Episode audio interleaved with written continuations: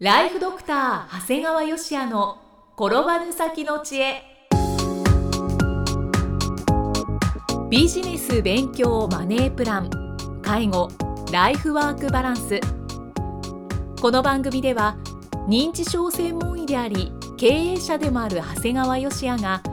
人生を10倍豊かにする知恵をお届けします。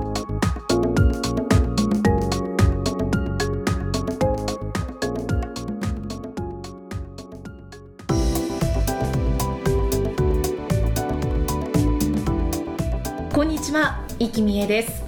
ライフドクター長谷川芳也の転ばぬ先の知恵。長谷川先生よろしくお願いします。よろしくお願いします。今回はどのようなお話でしょうか？まあ今日はですね、まず、えーお酒のお話と、あはい。と最後にちょっと芸能人の方と認知症の話ということでお話ししたいと思いますね。はい。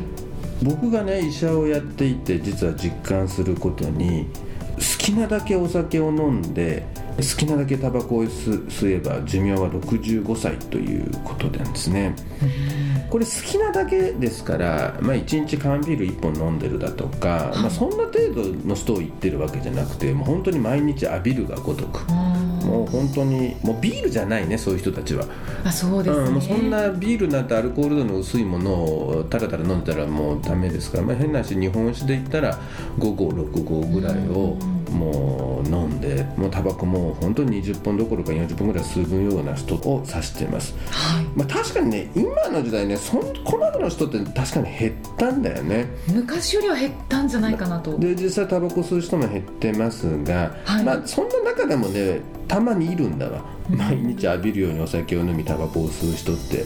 でそんな方ってやっぱりがんだとか心筋梗塞脳血管障害のどれもが効率にかかっちゃうから結果として、まあ、あの65歳が限度になるんですね。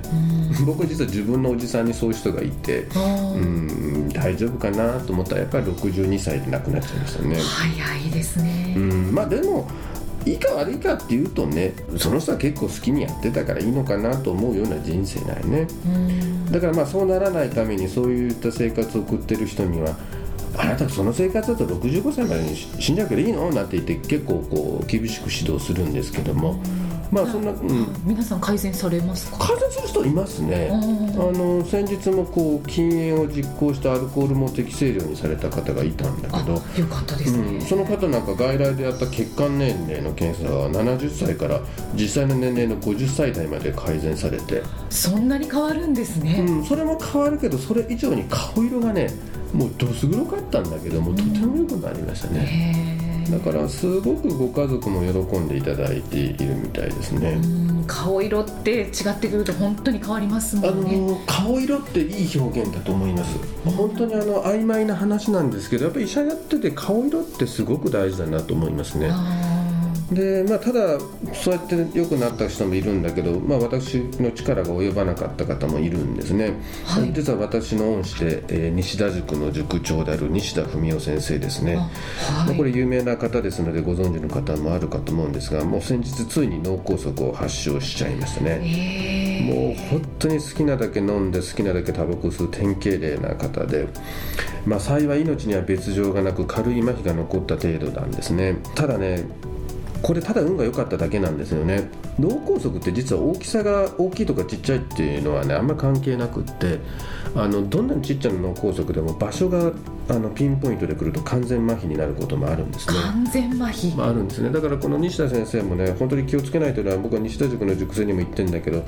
西田先生はこう自分は常日頃あの前向きな考え方してたから驚異的に回復したんだとか言われ言ってるんだけどぜひそういうことにね惑わされないでほしいと思う、まあ、これはもう人生先生が言うのは勝手なんだけど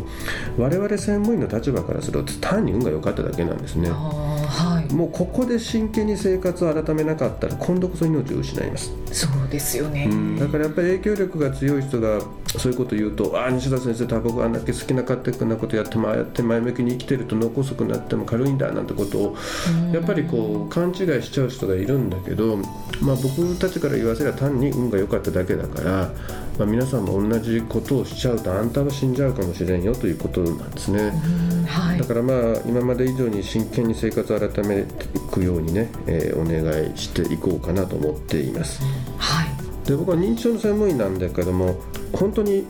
もう過去に多量の飲酒力がある人はもう CT 見たら分かります。えー、過去のことも分かる。分かりますね。もうパッと CT 見て初心でね何も聞かずにいきなり写真見てからこの方昔かなりお酒飲まれましたって聞くと大抵当たるんだよね。これね普通に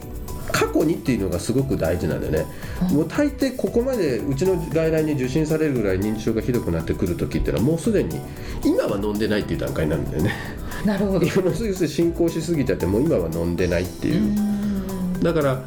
お酒飲んでますか？って飲んでないっていうんだよね。だけど。かっこ今はというそうそうだから今はでしょ。うんだから昔この人かなり飲んだんじゃないですかって。昔はひどかったですっていう人が多いですね。すごい。でも頭に見られるっていうのがあるんですね。やっぱりねアルコールって本当に適正量例えばビールで言ったら缶ビール1本ぐらいであればね適正量なんだけどそれ以上で特にいけないのはね記憶を失うほどの飲酒なんだよね。ああ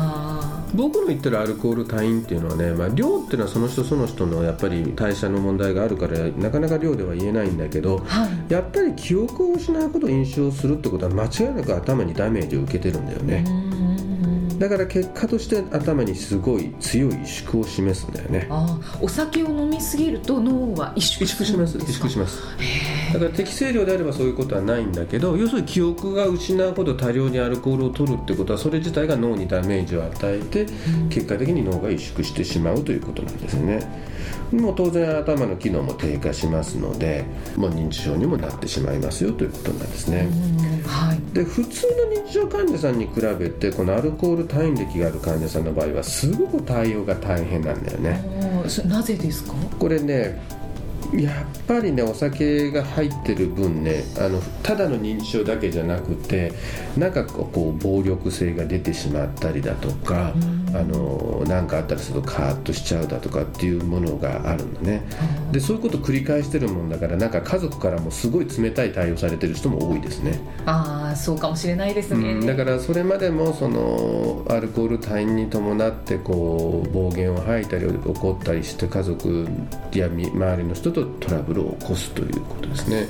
だからまあアルコール退院の中であの記憶を失うということとあとはまあ誰かとトラブルを犯す人間関係で支障をきたしたっていうのも含まれるかもしれないですね。ただそのお酒を多く飲むっていうだけでもいろんなこう副作用というありますね。経済的な負担の問題もありますしね、だからもう先日もお酒を飲んで車の運転する患者さんが見えたんだけど、はい、まあ、家族が止めても「俺は飲んどらん!」って言うわけですね。それだって認知症あるもんだから飲んだことも忘れちゃうわけよねただ医者や家族の言うことなんて絶対聞きませんからもうこれも公安委員会に通報して免許を取り上げてもらいましたね。こういうのを聞くと厄介ですよね、厄介。でもう一人はこう飲酒の末部屋に灯油をまいて火をつけようとしたのね。そんな方もいらっしゃるんですか？もうなんとか家族が止めたんだけど、はい、まあ、このケースは精神科に強制入院となりましたね。ただねこの疲れ果てたご家族が言われたんですよ一層のこと火事で死んでもらっても点々点とさえ言われてたんだね。でも家族もそれほどまで追い詰められているということなんだよね、ね、まあこんな感じでやっぱ認知症っていろいろあるんだよね。特にお酒と絡むとね。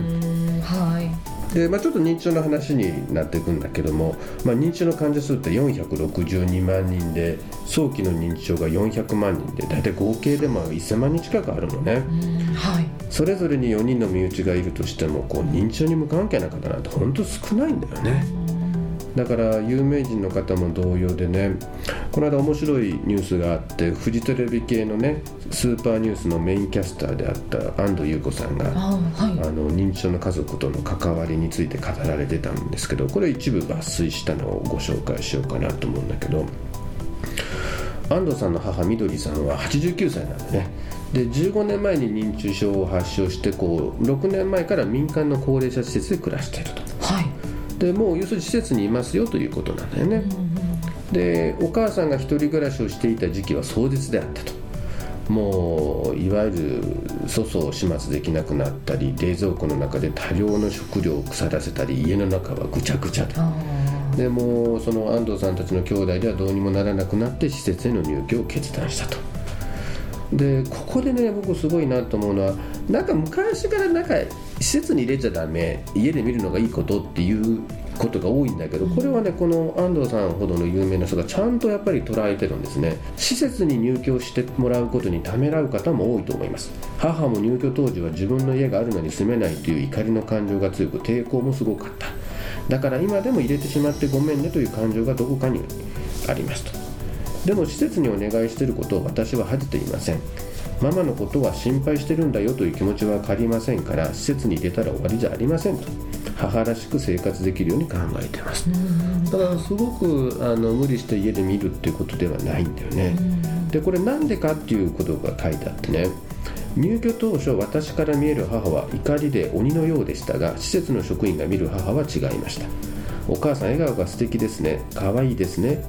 そう言われて母は昔と変わっていなかったんだと気づかされました。第三者が入って私たちの心に母を見直すゆとりを持たせてくれたのです。仕事以外の時間四六時中母と向き合っていたら崩壊していたかもしれません。あそうですね。そういう余裕を持つために頼れるものは何でも頼る使えるサービスは全部使った方がいいと思います、うん、申し訳ないと思ってはダメ。そうやって煮詰まらせないことが大切ですっていう。これねあいい記事だなと思ったの。あの最もう本当に映画でも何でもそうなんだけど全然現実逃避していて家族で夕日を見ながらああよかったねで終わったりとかね。いやでも家族の介護変わらないじゃんだとか 結局家で見るんでしょって。じゃあ誰が負担するのっていうとこなんだけどこれからの時代ってこうなんだよなっていうふうに思いましたね。だからこういう安藤優子さんみたいな影響力がある人がこういうことをやっぱり語っていただくっていうのはすごく我々としてもあの助かるなと思ってね。はい、だからね行政は簡単に住み慣れた地域で過ごしましょうなんて言われるんだけど認知症の介護ってそんなに甘いもんじゃなくてやっぱり今の時代誰かが自分の人生を実践して介護する時代じゃないんですよね。だから仮に介護力によっては施設入所してもねこれは誰からも非難されることではないんじゃないかなというふうに思っていますね。うそうですね。長谷川先生はよくおっしゃってますけど、うん、その介護のすべてをもう自分で背負うことはないっていうふうにおっしゃってるじゃないですか、うん、本当にそうだなって思うしもうどんどん活用してもらった方がいいと思いますしあとあのご自身が後ろめたく感じるっていう方はたくさんいらっしゃるとは思うんですけど施設に入ってもらってあのお互いにその介護する側も介護される側もお互いにこうメリットを感じる部分もきっとありますよね。それすごくあるし、まあ、現実になんで僕はそれだけこういうことを言うかというとそれだけいまだに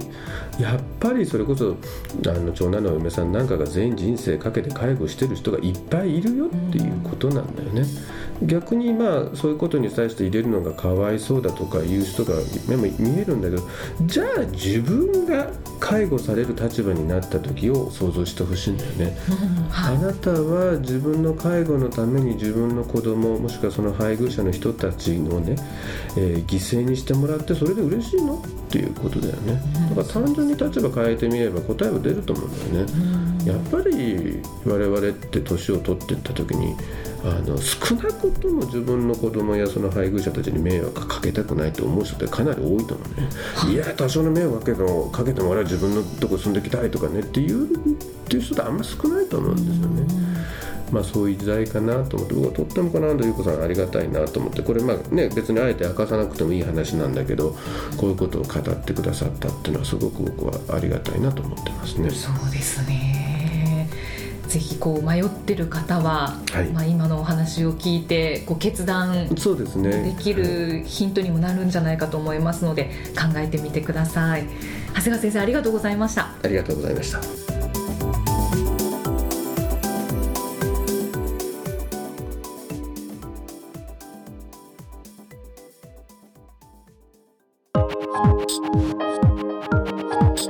今日の放送はいかがでしたか？番組ではご感想や長谷川よしあへのご質問をお待ちしています。番組と連動したウェブサイトにあるホームからお申し込みください。URL は http コロンスラッシュスラッシュ brain-gr.com スラッシュ pod cast スラッシュ http コロンスラッシュスラッシュブレイン -gr.com スラッシュポッドキャストスラッシュです。それではまたお耳にかかりましょう。この番組は提供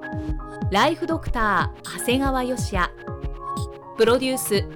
キクタス。ナレーションは